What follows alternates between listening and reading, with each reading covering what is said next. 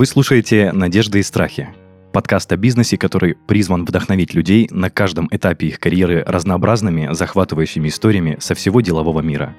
Меня зовут Денис Беседин, я бывший владелец франшизы маркетингового агентства, и каждый выпуск ко мне приходят предприниматели и рассказывают, что за история стоит за их бизнесом.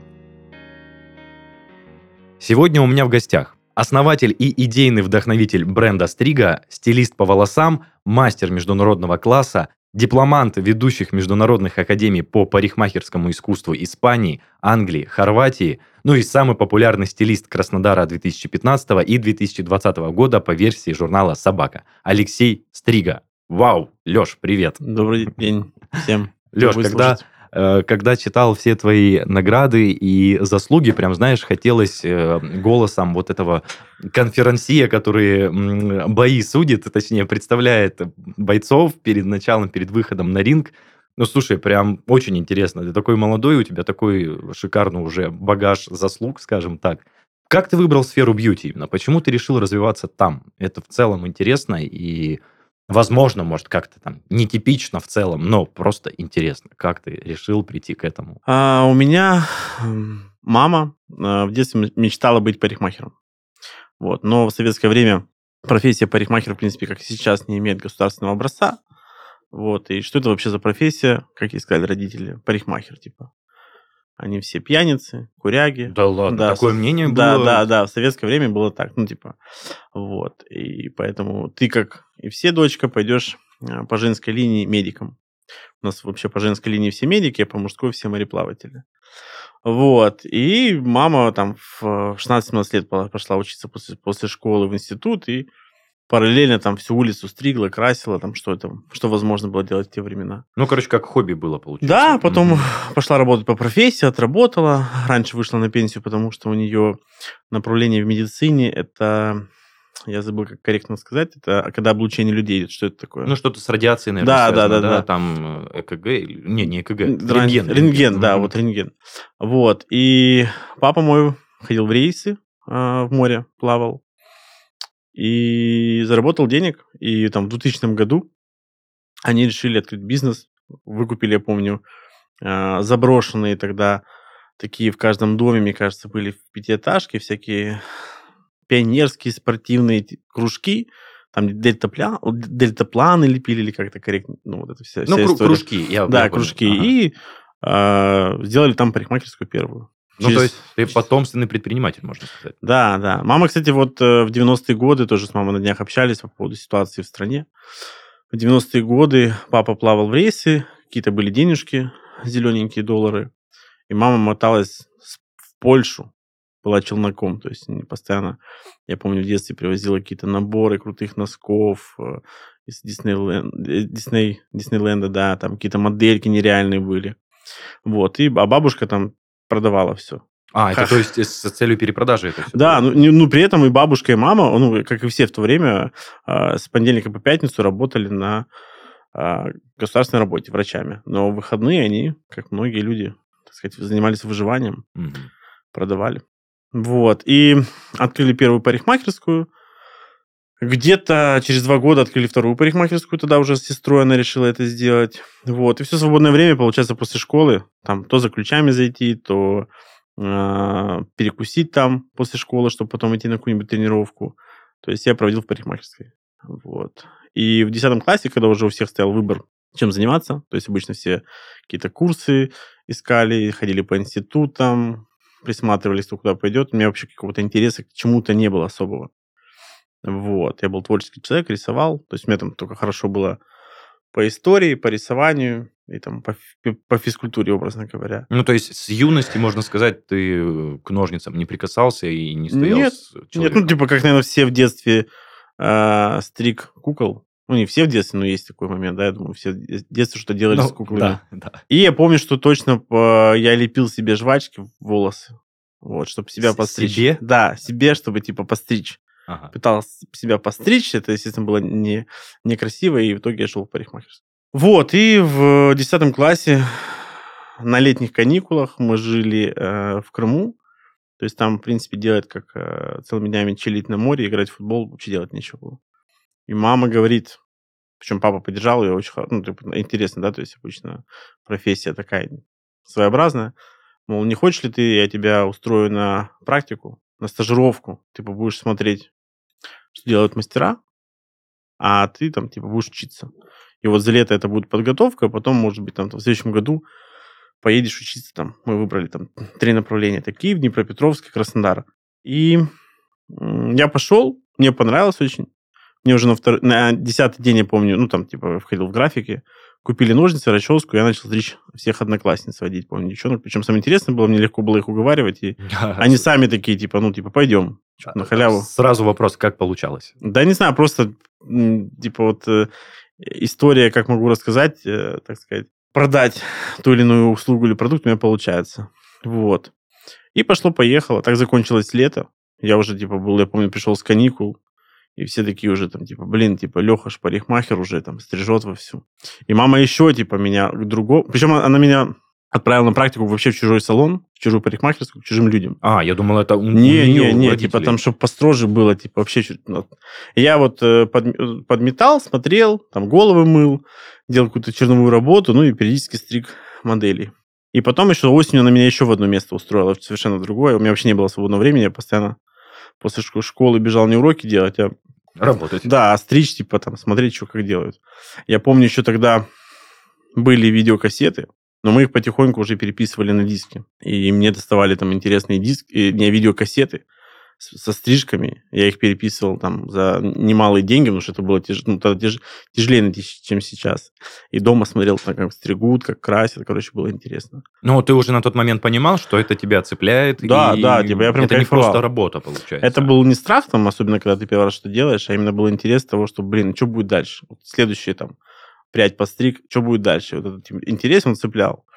И вот закончил школу, мы решили, что надо ехать в Краснодар.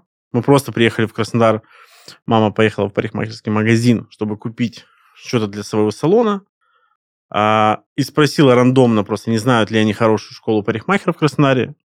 Чувак, который там что-то делал, сказал, знаю. Причем он вообще там не работал, а просто он там что-то отгружался или загружался. Отвез нас, и мы нашли школу в Краснодаре. Причем самое интересное, что в эту школу я пришел. Это очень была крутая академия, региональная, региональная академия одного из лучших брендов в мире. Вот, мне там директор показывал каталог, какие у них крутые стилисты, какие там мировая поддержка. Я так листал каталог, смотрел всех звезд российского, так сказать, эм, парикмахерского бизнеса. И говорю, вот, типа, там, через год я буду с ними, типа, работать. Это директор этого заведения? Она, ну, она мне показывала, типа, как бы презентовала школу, а я листал и говорил, а вот, вот эти ваши, ваши стилисты лучше, я там через год буду с ними работать. Вот, она, естественно, улыбнулась. Ну, так получилось, что я через год закончил школу, они оставили меня у себя преподавать. А, даже так? Вот так, да, типа история сложилась. Мне было, по-моему, 18 лет. Я сейчас перебью, Леш, это получается без э, высшего образования пока что все. А высшего образования именно в парикмахерском искусстве нет. Поэтому там чуть другая история. Вот, есть э, должность, ну, ты можешь выучиться, высшее образование получить на преподавателя, да, там по разным направлениям, а здесь педагогическое образование, а здесь чуть другая история. Да, я остался у них, причем я за это время очень много конкурсов прошел, там, медали, кубков выиграл, вот, и так получилось, что все стилисты, которые вот были там, с которыми я знакомился в течение года, у которых я учился, там, помогал им там моделям э, мыл волосы, краску смывал, то есть ну, делал грязновую работу, за пирожками, за пивом бегал. То есть с этими э, людьми там через энное количество времени мы уже типа хорошие друзья. И дружим, и общаемся до сих пор. И они ко мне иногда периодически обращаются за каким-то советом. Я даже некоторым помогал. Они же взрослые. И у меня хорошо получалось там осваивать новые социальные сети. Я помню, ВКонтакте сначала мы освоили, да, то есть я им помогал. Ну, это был там шестой-седьмой год. Потом Инстаграм, и многие звезды парикмахерского искусства России, э, им завел страничку в Инстаграм, помог я. У mm-hmm. некоторых уже миллионные подписчики. Да, и, ладно. и да, есть э, галочки, но когда-то это я им помог. Сейчас, Леш, э, два раза прозвучал Инстаграм. Я должен упомянуть, что это запрещенная организация в России на данный момент. Да. Итак, ты помогаешь э, звездам создать социальные сети. Как развивается твое развитие дальше? Работаю парикмахером, ну, стригу, работаю преподавателем, работаю еще устроился технологом работать. Это люди, которые хорошо разбираются в косметике, в краске, и работают на разные бренды и помогают простым парикмахерам, то есть лучшее понимание продукта, чтобы было. Это тебя в школе той тоже обучили? Это этому? вообще обучали в Питере. А. Там я, ну, то есть, получается, в этой школе меня познакомили с брендом. Это вообще разные вещи, ну, типа, это любой парикмахер может совмещать. И параллельно езжу по конкурсам парикмахерскому искусству тоже. Объездил, ну, наверное, всю Россию. Даже в Украине мы были. Вот. То есть очень много конкурсов, там более 30 мы посетили. Здорово. Слушай, я не могу не спросить, на тот момент ты был доволен своим доходом? Ну, то есть как мастер, как штат? Блин, да. Я вот, кстати, иногда вспоминаю, что 2008 год, 9 8 да, особенно до, до, до первого кризиса, когда вот эти очереди первый раз банкоматы появились, я в день зарабатывал парикмахером простой парикмахерской 3000 рублей. Ну, это, это, норм, это прям это круто. Очень, это очень да. много было. Я помню, что я жил на Ставропольской, а, рядом был магазин Трек и Табрис. Я каждый день себе покупал всегда еду в Табрисе, готовую. Ну, типа для человека, которому 18 лет, который, типа, должен быть студентом, типа, это круто. И каждый день я... Я помню, мне батя еще с подогнал ноутбук, такой для просмотра DVD и так далее. Ну, типа, ноутбук, но не ноутбук, ну, не суть. Угу. И я каждый день покупал по 2-3 диска Но а, в целом фильмов. Это... И еще музыку покупал. То есть у меня коллекция дисков тогда сумасшедшая была. Не знаю, где она сделалась, но уже канула в лета. Но это много было. Это только парикмахером. А еще я работал технологом. Это было около 30 тысяч в месяц получал. И преподавателем тысяч 20. Я думаю, я тысяч 70-80 на тот момент заработал. Слушай, для восьмого года это Да, это прям... был космос прям. И я иногда а еще тем более для 18-летнего парня. Да, и это, ну, куда я делал эти деньги, то есть, ну, я очень много путешествовал, я очень много тратил деньги на конкурсы, я одевался нормально, ну, в смысле, хорошо, я там денег не просил в то время, и я квартиру снимал, что еще? Ну, ну я много денег тратил на конкурсы именно. А это, то есть, не за счет, не за счет не заведения, а не за счет Бренды помогали, но ну, там нужно было одеть модель. Понятно, что мы это делали отчасти на вишняках, но там были такие истории, что покупаешь самые дешевые туфли, но их нужно выклеить в страсы. Ты покупаешь миллион страз, сидишься на ночь и клеишь все это пинцетом. То есть э, билеты, э, на поезд, самолет, ты ну, платишь питание, за модель, проживание, питание, проживание, ты едешь на целую неделю, поэтому это очень колоссальные расходы. Мы один раз считали, сколько мы потратили на конкурсе. Я думаю, можно было квартиру купить. Да ладно? Да, да. Ну, каждая поездка выходила там тысяч пятьдесят-сто. Ну, Смотря сколько ты, сколько ты вез моделей, в каких номинациях ты участвовал. А таких конкурсов было, там, я не знаю, в то время там... Ну, по, по нынешним временам квартиру вряд ли уже купишь. но... Не, но тем не менее, я так понимаю, деньги потрачены колоссальные были на организацию. Да, но всего. это круто, потому что э, самая лучшая инвестиция – это инвестиция в себя. То есть я так и делал. То есть я инвестировал в свое образование, в свой э, опыт, в свой Э, так сказать, успех, потому что после конкурсов, э, там приезжаешь на Невские берега, был такой конкурс. Это 7 дней он идет, каждый день по 30 номинаций, ну, разных номинаций, ты же во всех участвуешь, там у тебя 2-3 номинации, например, за неделю. И это более чем из 30 стран люди. Эстония, Латвия, Беларусь, то есть до сих пор с, с ребятами общаешься, там, э, человек из там, Хабаровска знает тебя, и он, у него тоже бизнес, то есть таких ребят очень много. Это как бы круто, это колоссально. То есть было прикольно, попутешествовал очень много. В Питер, наверное, я раз там, когда с людьми общаешься, сколько они раз были в Питере, да, такой, я был три раза. Мне говорит человек, я, говорю, я там был раз 25.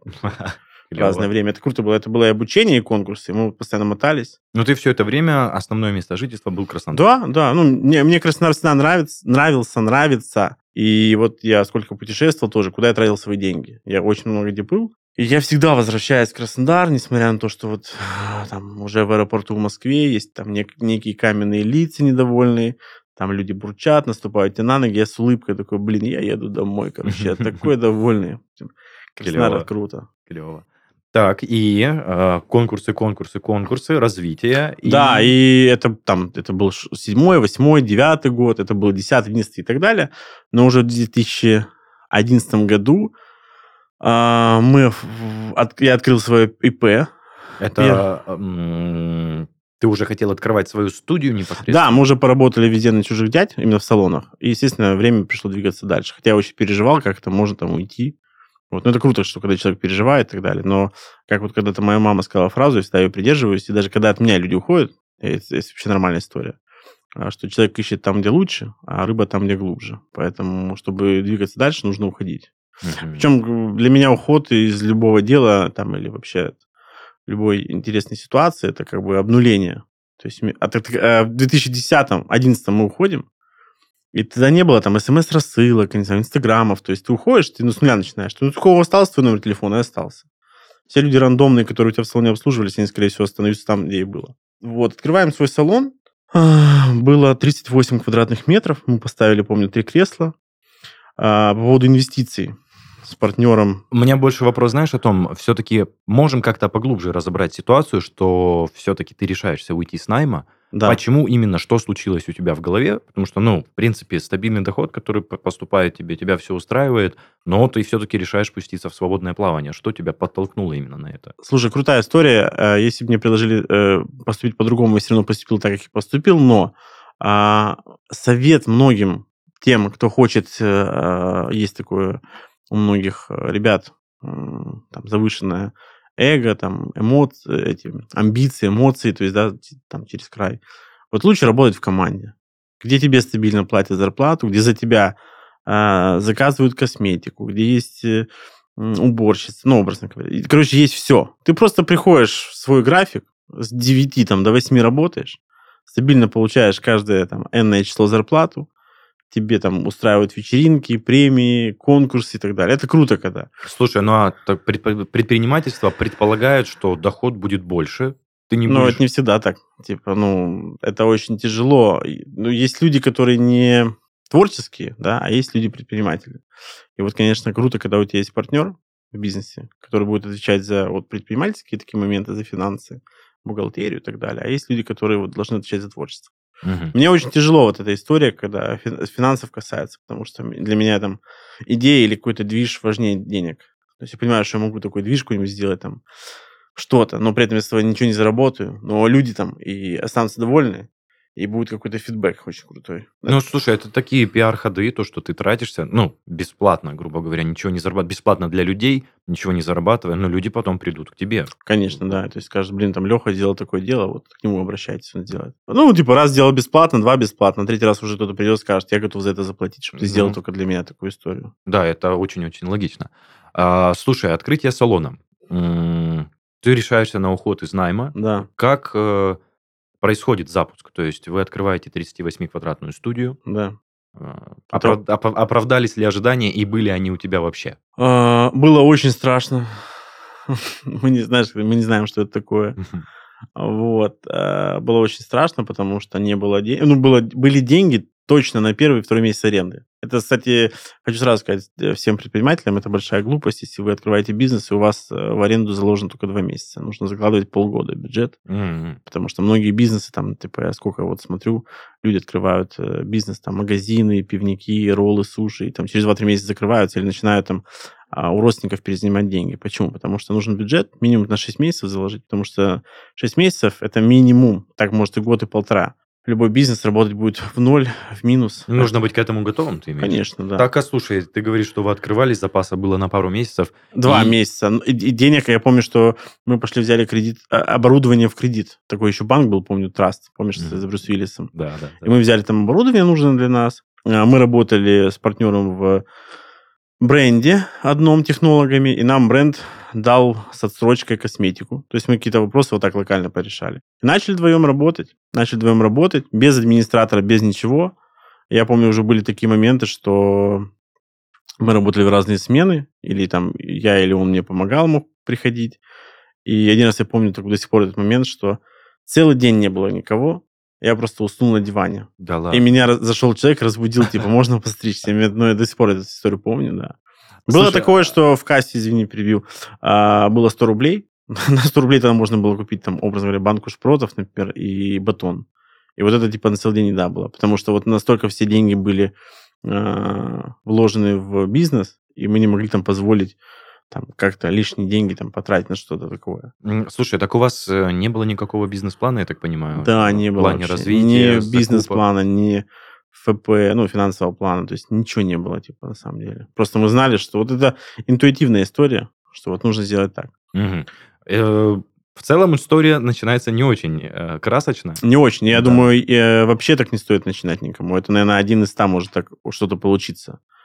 Если у вас нет бизнес-плана и финансовой модели и, или презентации самого бизнеса, или вообще понимания, как это будет происходить, вообще лучше этим не заниматься. Ну, слушай, расскажи, как вы выбрались, откровенно говоря, из этой задницы, то, что нет людей, э, как вы продолжаете работать и существовать? Я, например, что сделал от себя, да, то есть я помню, что я сделал, причем партнеру тоже это помогал делать, хотя у него была м- запись и отдача больше, чем у меня, потому что я такой же, я обнулялся и все, давай заново.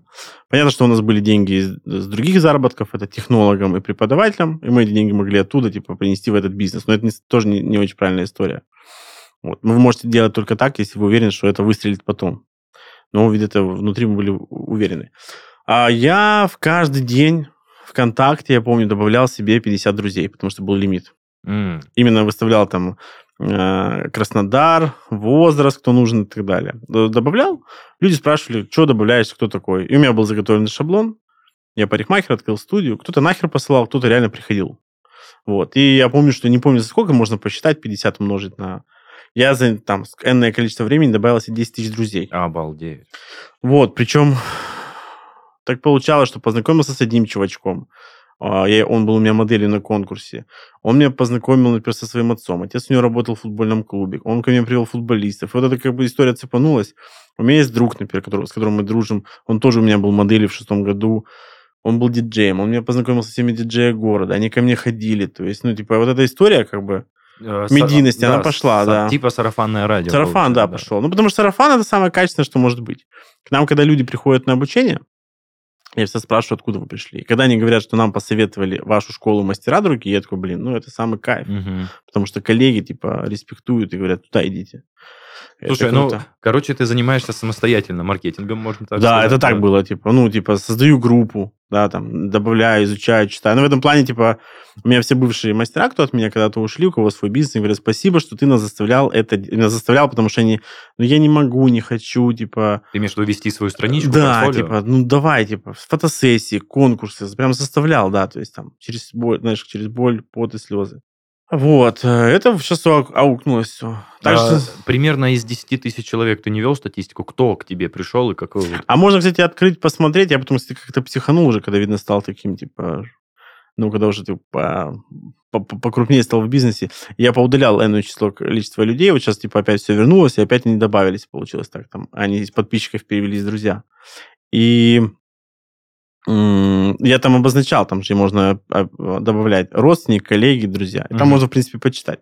Кто-то ко мне уже не ходит, кто-то до сих пор ходит. История такая. А ты до сих пор продолжаешь работать мастером? Иногда. Да, угу. да. Дорого, но ну, продолжаю работать. Сейчас думаю еще дороже делать. Потому что есть другие, вот мы к этому придем, угу. э, интересные вещи. Поэтому от этого нужно отрываться только в случае, если ты здесь, типа, освободишься и будешь продуктивен в другом месте.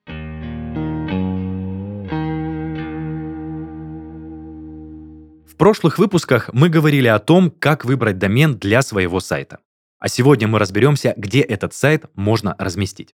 Речь пойдет о хостинге, пространстве в интернете, в котором будет жить твой сайт.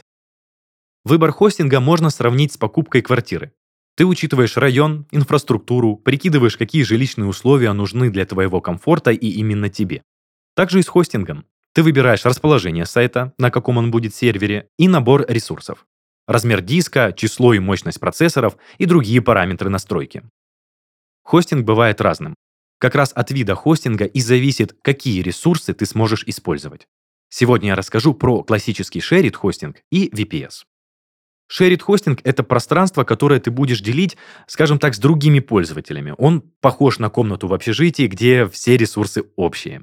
Плюс такого хостинга в том, что его не придется обслуживать самому. Этим занимается провайдер, а ты получишь уже готовое настроенное ПО, программное обеспечение. Да и цена на шерит хостинг достаточно низкая. Например, в rec.ru, если ты приобретаешь хостинг на длительный период, его оплата будет всего 98 рублей в месяц. Другой тип хостинга, VPS, это уже как отдельная квартира. Ты получаешь больше независимости от других клиентов. С VPS ты можешь самостоятельно выбрать ПО и поменять настройки под себя. Однако и администрировать придется самому. Если в этом мало опыта, придется нанимать системного администратора. Во многом выбор хостинга зависит от типа сайта. Если у тебя простой одностраничник или сайт-визитка, и ты не хочешь тратить время на настройки, то, конечно же, выбирай Shared хостинг. Если у твоего ресурса сложная структура, и он предполагает высокую посещаемость, например, интернет-магазин, и для него нужны индивидуальные настройки, то подойдет VPS.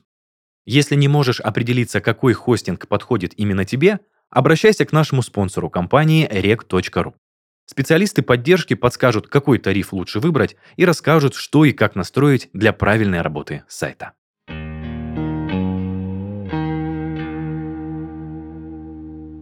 Про результаты маркетинга и в целом э, продвижение дальше твоего дела.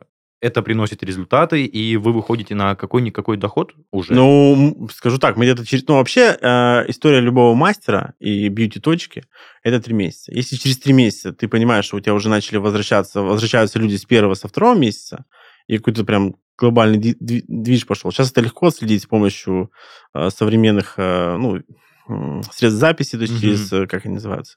Ну, он, типа онлайн-кассы. Да, онлайн да, онлайн-кассы, можно выгрузки делать, смотреть. Раньше ты только мог, там, не знаю, Блок, блокнот листать, да. типа, и понимать, что Маша три раза у тебя была или четыре раза. Мы уже через три месяца наняли первого администратора, и к нам начали люди подтягиваться, типа, мол, возьмите на работу. Именно как мастера? Да.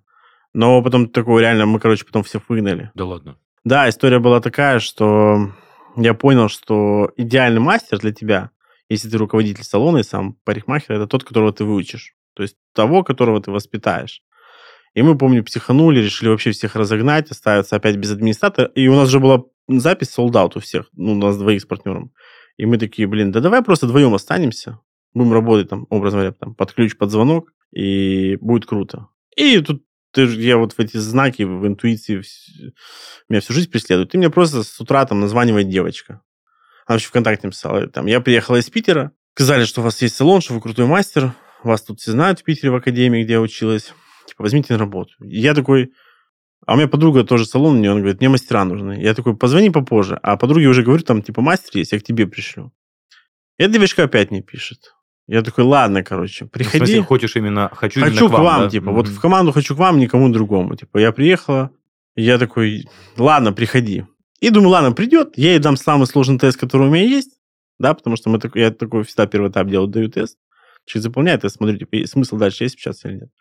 Даю тест, ухожу, открываю, просто офигеваю, потому что понимаю, что человек заполнил так профессионально и настолько с какой-то креативностью. Кстати, это сейчас один из лучших колористов нашего города. Да ладно? Да, и я такой думаю, это вообще. И я такой, давай, короче. И с того момента вот пошла сбор команды, вот такие люди начали притягиваться. Я еще параллельно, помню, занялся, мне было 22 года или 21, 23, организации мастер-классов.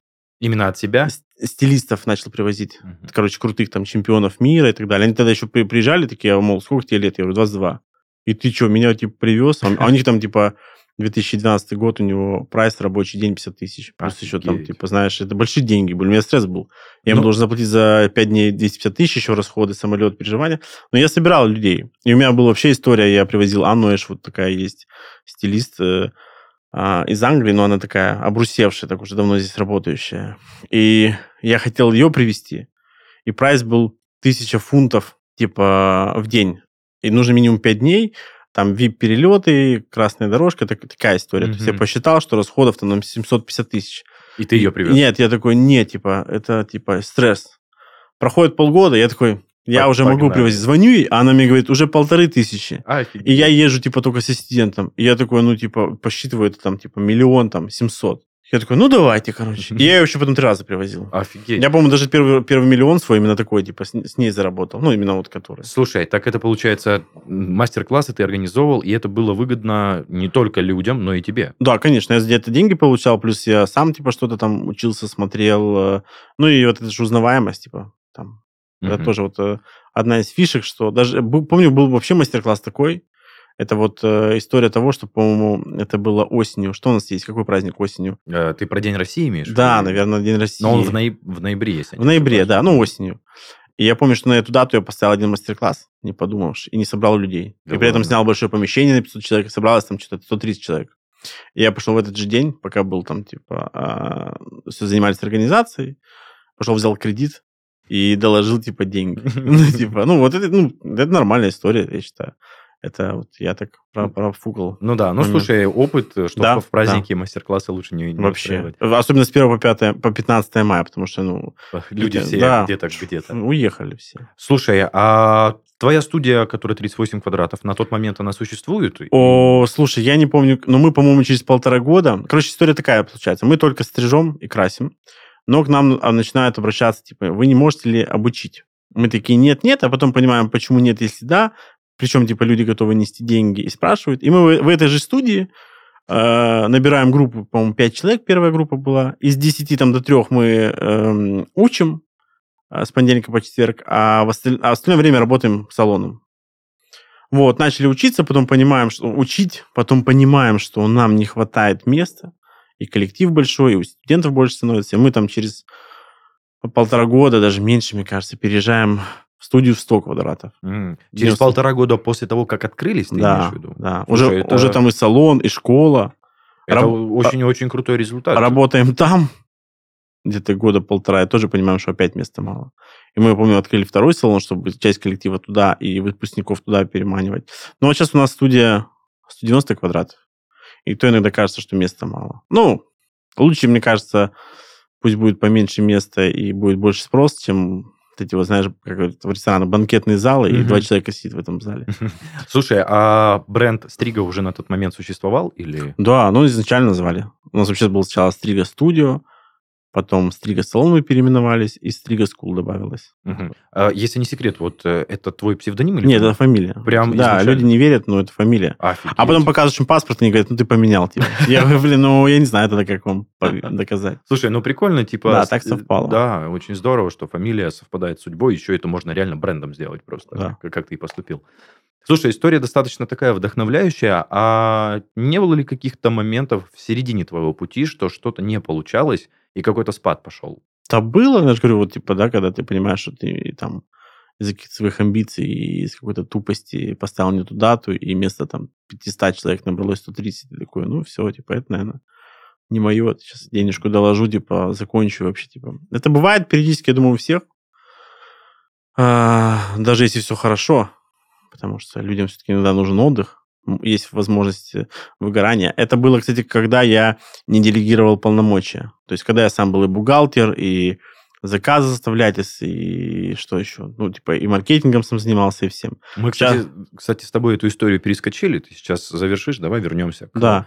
А сейчас у нас э, с моим партнером, которым я уже работаю там 6 лет, это мой бывший одноклассник, мы с ним дружим с 96 года. Он у нас больше такой, если я эмоциональный и творческий, он более такой сдержанный, и там за финансы отвечает, за процесс обучения администраторов, за мотивации, там, за какие-то введения а, вот эти онлайн-касс, а, каких-то от этих вот современных историй. И это круто, когда есть такой вот баланс. Сейчас у нас типа в команде там более 20 человек. У нас есть э, старший администратор, у нас есть менеджер по продажам, у нас есть СММщик. Потому что когда ты делаешь все, это просто катастрофа. Все-таки вот до меня там мысли определенные дошли, и я читал, и с людьми общался, кто в этом бизнесе успешный.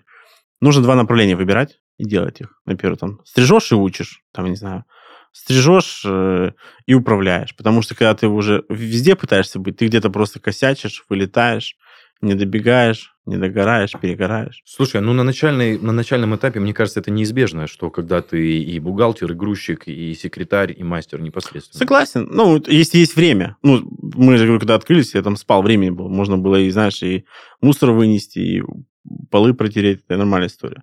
Но когда у тебя уже бизнес э, растет, то по-любому тебе нужно брать людей, и чтобы каждый выполнял свою функцию. Ну, в любом случае, это расходы, и вот сколько мы с гостями обсуждаем, не сразу люди готовы, именно предприниматели, платить другим людям за работу. То есть как-то вот это вроде заработанные деньги твои кровные, но их надо кому-то отдавать, и не все готовы на... Но, значит, выполняй сам. Да. Если, если вот твой бизнес не приносит больше денег, и ты не можешь его форматировать. Если, ты можешь, если он форматируется и приносит больше денег, бери дополнительно людей. Если нет, ну, выполняй сам. Отличный совет.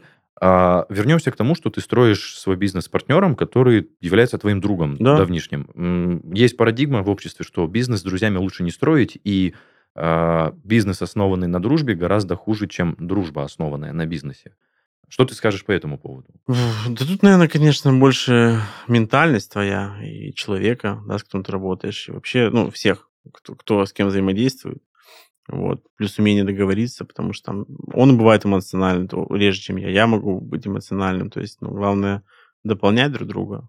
Вот. Э, да, я знаю очень много историй, когда люди там поругались, особенно из-за денег, и просто кто-то, знаешь, хочет больше, например, положить на карман, ну, как бы это естественно работа, а кто-то хочет в бизнес вкладываться. И это очень важно, чтобы это было обоюдно. Типа, чувак, типа, либо мы по карманам там сотку пихаем, ну, образно говоря, за день, либо давай там половину по карманам, половину дальше закинем в бизнес, там, в товар, в рекламу и так далее. Это, как бы, мне кажется, максимально крутое взаимодействие. А если каждый о своем думает и каждый тянет свою сторону одеяла, то это, конечно, очень плохо. Ну, можно на берегу сразу договариваться. У нас же есть свои должностные инструкции, обязанности у каждого. Каждый занимается своим делом. Ну, Я... в любом случае, ты не отвергаешь истории бизнеса с другом, с э, близким. Нет, нет. Я считаю, что вообще э, привлечение инвестиций, бизнес, основанный на, на хороших знакомствах, доверии, и, и если человек верит в тебя, в твою идею, это круче, чем вообще любая история. Потому что вот там сейчас мы с тобой, да, скорее всего, затронем тему каких-то новых проектов. Да, потому что найти инвестора, который даст тебе деньги в, в России, это очень тяжело. Либо этот человек должен очень хорошо знать тебя и на доверие ну, дать тебе деньги в твой проект, либо он должен в тебя верить и в твой проект просто колоссально. В большинстве стран мира любой стартап тебе просто дадут деньги, даже если они прогорят, типа, все нормально будет. Uh-huh. Но у нас люди по-другому к этому относятся. То есть человек будет тебе говорить, ну, типа, зачем я вам буду, ну, а если все прогорит, я назад верну свои деньги. Ну, чувак, типа, если бы нам нужен был кредит, мы бы пошли в банк. Поэтому ну, инвесторы, любая... инвесторы понимают, да, что деньги не возвращаются. То есть, которые... Ну, разные истории бывают. Мы сейчас вот э, там один проект собираемся делать и очень много общаемся. Инвесторы разные бывают. Любой бизнес, любой бизнес, любая инвестиция – это риски. Вот э, у меня был опыт там неудачи со своей франшизой. Ты хотел запустить обучение? Мы дел... Нет, мы делали салоны.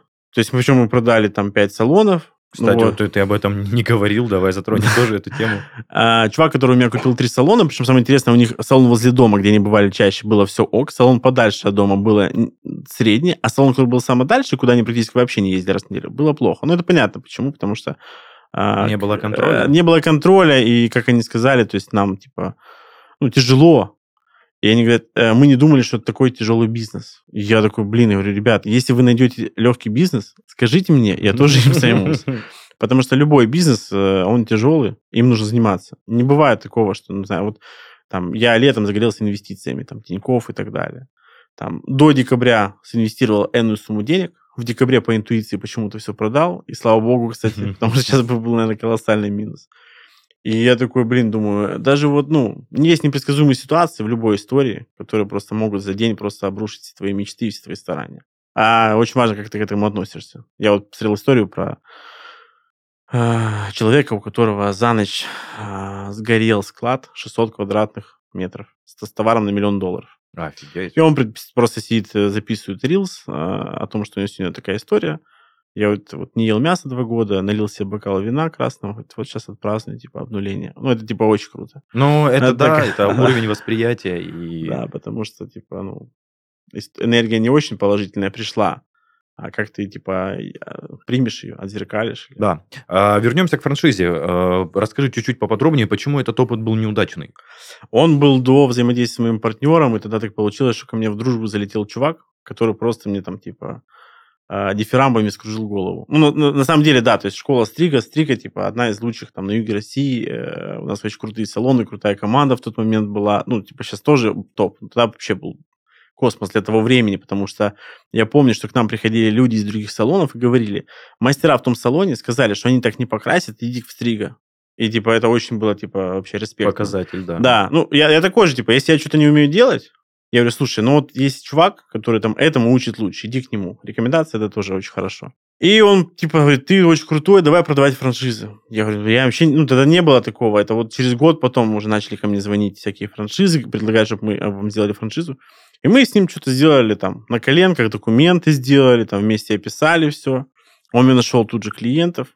То есть ну, человек просто с лету закупил три франшизы. Нет, начали... слушай, звучит очень неуверенно. То есть, э, почему эта история все-таки негативно закончилась? Потому что нужна все-таки была команда, а не вот... И он тоже, когда был определенный момент, чувачок, который это все начинал, который, типа, взял на себя обязанность, он говорит, типа, я, типа, не могу этим заниматься, у меня там, типа, семейные проблемы, я, типа, сваливаю. Я такой, подожди, стой, стой, стой. Я говорю, ты же начал, ты же начал помогать. Давай, типа, договариваться, что делать. Не, не могу. И эта история, типа, знаешь, он как бы мне людей привел, с которыми он коннектил хорошо, а у меня с ними не получалось, потому что люди не хотели понимать определенные вещи и делать то, что я хочу. То есть, знаешь, типа, я говорю, я так же делаю, у меня получается. Ну, типа, у нас не так. Ну, и тебе, наверное, в целом времени на общение с твоими франчайзи как бы особо и... Не, почему я выделял было, ну, когда человек записывает 5 аудиозаписей по 15 минут, Оу. Ты ему говоришь, чувак, я возьму отпуск и послушаю, типа, завтра. А встречаться он не хочет, потому что он такой человек, знаешь, не... Занятой. Нет, он не общительный, он там занимался программированием, у него там подвальчик был, он типа там целыми днями Но, сидел. тем не менее, он купил франшизу... э, Для жены, чтобы да, жена для- занималась. А жена, ну, как жена сказала, возле дома она занималась, э, средний салон, где, оказывается, очень было, где девочки мимо кассы все делали, как оказалось. Я говорю, что, слушай, ну, у нас простая история, у нас камеры и учет. Я не могу это сделать, э, там, у меня там, типа, нет лишних средств. Я говорю, ну, тогда у вас будет минус. Слушай, ну да, наверное, просто, скажем так, не упаковали франшизу по правилам. да, есть, э, согласен. То есть, ну, типа, и... Да, нужно было это сделать. Причем, типа, с юридической точки зрения, чтобы были ответственны э, более глобальные и та сторона, и эта сторона. С точки зрения, там, маркетинга, то есть это должно было быть. Но почему-то вот так сложилось. ну, сложилось. Ну, да. Но, но, если э, у нас есть желание еще раз попробовать, а, но все-таки нам больше нравится обучение, вот, школы, потому что образовательный бизнес, любой образовательный бизнес приносит денег больше Мгм. чем салонная история. Салонная история вообще она убыточная. В 90, наверное, 5% случаев. Ну, это Есть- такой фундамент, чтобы, наверное, в случае Да, ну- преподавания построить себя как классного специалиста, который может да, ну, типа, чи- учени- ученик даже приходит учиться, он говорит, а вы на стажировку можно остаться? Да, у нас есть салон, оставайся. Потому что обычно, как в учебных центрах или в институтах, выучили и отправили, типа. А ты такой, что делать? Куда идти? Вы меня учили-учили, а теперь, типа, меня типа, мир не принимает. Да. Ну, слушай, плавно подобрались, наверное, к вопросу про планы в целом на будущее. Э, Что можешь сказать? Слушай, как случились последние события, когда доллар просто евро взлетели, а, и я понял, что будет дефицит и будет дорогостоящее оборудование и косметика, мы, а, я говорю партнеру, давай выпускать инструмент и косметику Самостоятельно. для волос, да. Мгм. И он говорит, давай. Короче, начали мы все узнавать. С инструментом стоп, потому что это сейчас Китай, и из-за скачка долларов многие вещи не делают. Оказалось, что в России, кстати, очень много заводов по косметике и изготовлению для волос. Шам- Шампуни, бальзамы. Даже в Краснодаре есть э, завод, который изготавливает лаки для волос. М, Ну, на нормальном уровне ты имеешь в виду? Слушай, э, ну, нормально, там значит такая история. То есть ты же приходишь, а, либо покупаешь готовую формулу, либо приносишь свои ингредиенты, говоришь, сварите, это будет топ, ну, типа Мгм. топ. Вот. Но, как оказалось, из-за определенных вещей у них э, либо исчезло сырье, потому что оно было зарубежное, либо они а, закупили, но уже по другой сумме, и бутылек стоит там, типа, не 700 рублей теперь, а 2000. Вот. Я сначала расстроился, думаю, ну, все, и тут тазом медным накрылось все. Или они вообще говорили, типа, мальчик, типа, в июле придешь, мы, типа, все сделаем. Я говорю, в июле, ну, типа, полгода, что мне полгода, там, образно говоря, ну, не полгода, 4 месяца делать. Нужно запускаться. Мы нашли завод, кстати, в Крыму, у которого 600 тысяч своих гектар. У них все сырье свое собственное. Офигеть. И мы, мы поехали там буквально через три дня на завод, все это посмотрели, увидели. Единственное, что у них, типа, привозное, это бутылочка, и то она белорусская. Мгм. Там цена изменилась на 10 рублей, но это не проблематично. Косметика просто топ. Потому что там вот, ну, я- мы тестируем ее, а, душки, консистенцию. Я понимаю, что мужской шампунь, который будем продавать мы в итоге, да, то есть он будет качественнее шампуня, чем за 3-4 косаря, будет стоить там ниже 900 рублей и просто топ. Потому что, ну, вот э, то, что у нас стоит на витрине, я не буду называть бренды, там, и смотришь, уже цена поменялась, там, 3-4 тысячи стоит. Я сам такой, ну, типа, Не очень ну, комфортно. ну, да. я такой, ну, типа, как голову таким мыть дорогим шампунем. Я лучше ребенку там кроссовки куплю за деньги или там на более какие-то приятные вещи потрачу. И понимаю, что нужно делать импортозамещение. Слушай, Вот. ну, казалось бы, российское производство, но качество... А есть много секретов, да, то есть это, опять, опять же, технологии, по которым будем готовить. То есть мы за счет российского сырья будем делать по определенным там европейским мировым стандартам и технологиям. Вот, э, за счет э, вкусных одушек, красивого маркетинга, этикеток, подачи продукта, рассказывания, как им пользоваться правильно.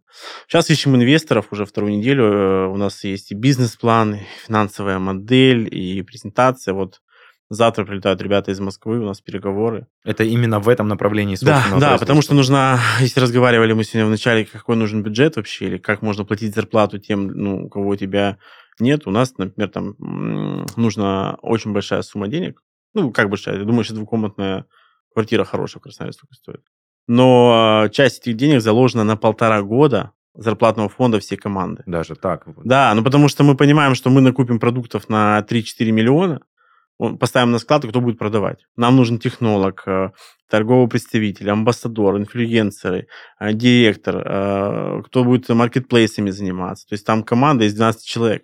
SMM, да, то есть и просто история такая всего бизнеса. Мы начали изучать, и мы заметили, что на многих площадках в интернете, на Озоне, на Валберис много наших отечественных брендов, но они заброшены, типа их никто не покупает. Почему? Потому что они понакупали косметику, ну, то есть у них бюджет был только на покупку косметики, и все. А на команду нет. Мы сейчас вот общаемся с ребятами и говорят, ну, мы бы еще там, типа, напердали сверху на, на маркетинг. Потому что мы тратим, говорит, там, он говорит, от выручки нужно там 30% тратить на маркетинг. Вот. Мы такие, ну да, круто, согласна, потому что ты сделал продукт, а как его продать? Ты же не будешь бегать по улице. Поэтому нужна очень большая команда, которую нужно содержать полтора года, нужно помещение, офис, э, люди, которые будут заниматься брендом. Очень часто бывает, когда, а, как мы уже обсуждали, открывается бизнес. И не заложено ничего. Да, и типа, ну, а, э, а как рекламироваться? А денег нету. Блин, а как тогда, ну, клиентов привлечь? А, не знаем, типа. Ну, в общем, твоя рекомендация основная – это все-таки подушка безопасности и Конечно. Ну, человек пришел, говорит, ну, там, нам один из инвесторов говорит, ой, ну, что-то большой у вас расход, давайте, типа, половину будем делать сами. Я такой, ну, какую половину? Ты будешь сидеть на складе, будешь кладовщиком или будешь торговым представителем? Окей, я могу быть, там, образно говоря, амбассадором, пойти по салонам и показывать людям, как этим пользоваться. Но я не нарисую брендбук и не сделаю красивую упаковку. Ну, и не поэтому, запустишь рекламу. Да, да, да. То есть, поэтому лучше, если речь идет о глобальном бизнесе, который ты хочешь, чтобы потом стал чем-то основным фундаментом твоей жизни и кормил тебя, и обувал, и вообще типа развивался, и всех твою команду кормил, нужно глобально подходить. Потому что история, там, дайте нам миллион, и мы сделаем продукт, типа, она не актуальна. Класс, класс. Ну и последний вопрос, э, Леш. Э, доволен ли ты тем, что так сложилась судьба, что ты так достаточно случайно попал в эту сферу и обосновался, и сделал свое имя тут? Да, я очень доволен, хотя иногда бывает такое, что типа есть какие-то некие разочарования, но это такие, наверное, внутренние.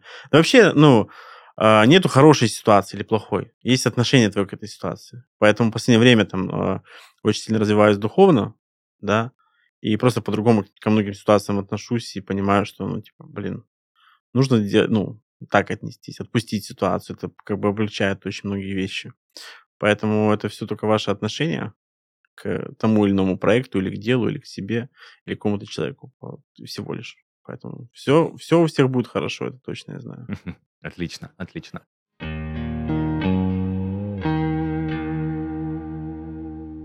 Спонсор сезона rec.ru Российский хостинг-провайдер и регистратор доменных имен. Компания предлагает инструменты для создания и развития сайтов любого уровня сложности. Более 2 миллионов клиентов уже выбрали rec.ru для своего бизнеса. Присоединяйся. rec.ru. Домены, хостинг, серверы.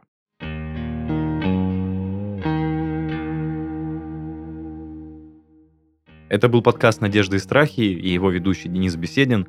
В гостях у меня был сегодня Алексей Стрига, Парень, который доказал, что из чего-то случайного можно сделать целый бренд и стать одним из самых востребованных мастеров современности. А, буду рад обратной связи и комментариям от вас в наших группах и пабликах во всех социальных сетях. Присоединяйтесь к нам на популярных музыкальных платформах и видеохостингах. Ну а если хотите стать гостем нашего подкаста, пишите на почту heysobachkaredbarn.ru. Всем пока-пока. Алексей, спасибо большое. Всем стрига.